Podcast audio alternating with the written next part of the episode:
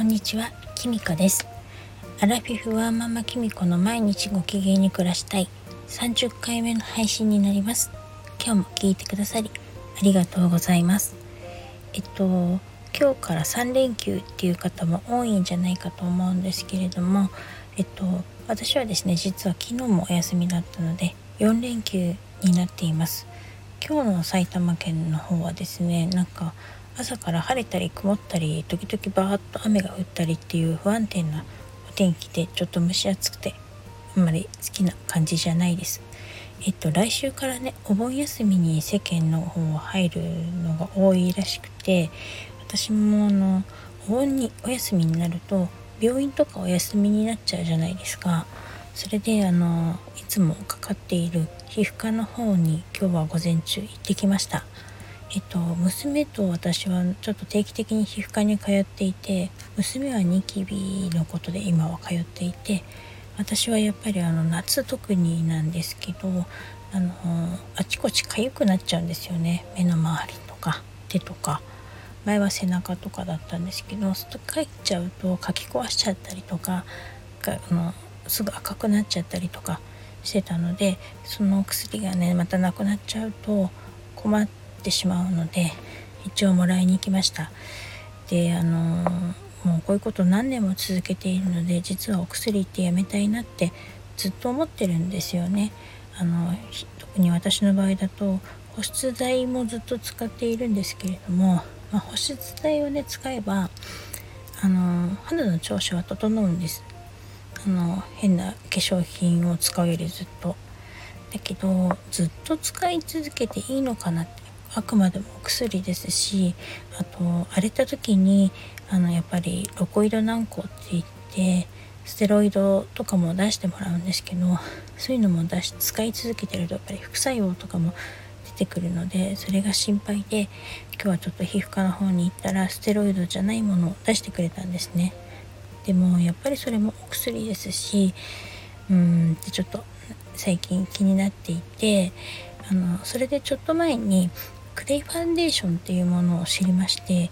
クレイって知ってますか？あのクレイっていうのはシリカっていうあのケイ素の含む鉱物で吸着性や吸収性を持っていてなんかすごい 2, 2ミクロン以下の微粒子だそうです。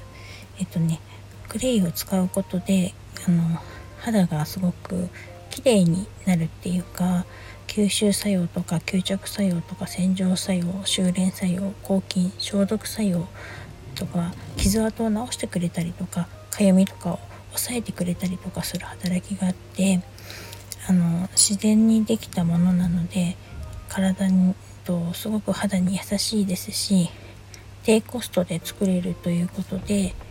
あの前からちょっと気になっていたんですけれどもちょっとそのクレイを使うクレイファンデーションを作る講座っていうのに参加したんですね。そしてそれをこの間ちょっとから使ってみたんですけれども確かにね良くなるんですよ。お薬みたいに。で肌の調子も良くなるのでただあのこの講座で作った時防腐剤を入れたせいなのか目の周りに塗ると目の周りは赤くなっちゃったんですよね。であのやっぱり目の周りで皮膚も薄いですし私ちょっと防腐剤とかの入ったものを化粧品とかで普段使わないのでそれがいけないのかなと思って目の周りはやめてたんですね。だけどあのニキビの跡とか手をかいてしまった傷跡とかすぐ綺麗になったのでもうちょっとクレイのこと勉強したいなと思ってで今日はねあの残った材料で防腐剤を入れないで作ってみました。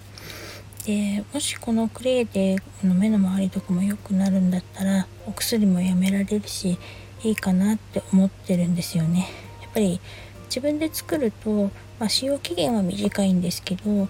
季節とか体調に合ったものを自分で作れるしあのずっとクレイを使い続けると肌があのツルツルになって乾燥知らずのお肌になるそうなんですね。そしたらお薬も必要じゃなくなりますしやっぱりあの皮膚科に行って思うのがお薬をもらえば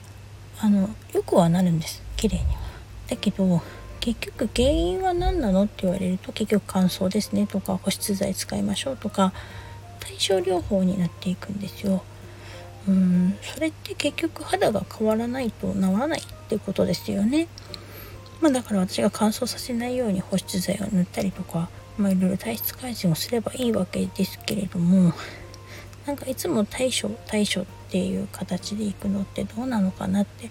私の中で疑問になったのであのクレイのように自分の肌の、ね、症状を治しつつ肌の状態を変えていくっていうものだったらあの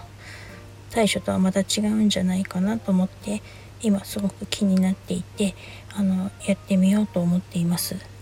えっと、クレイファンデーションって言っても化粧品ではなくてあの色はねベージュだったりするんですけれども私が教えてもらったのは。でもねあのしあの色がつくわけではないんですよ。だから寝る前にナイトクリームとしても使えるということなので今夜使ってみようと思っています。この中でもしクレイファンデーションとかクレイを使ったことがあるよとかこういうのがいいよとかいう情報をお持ちの方がいたら是非私にコメントやレターをいただけるととっても嬉しいのでよろしくお願いします。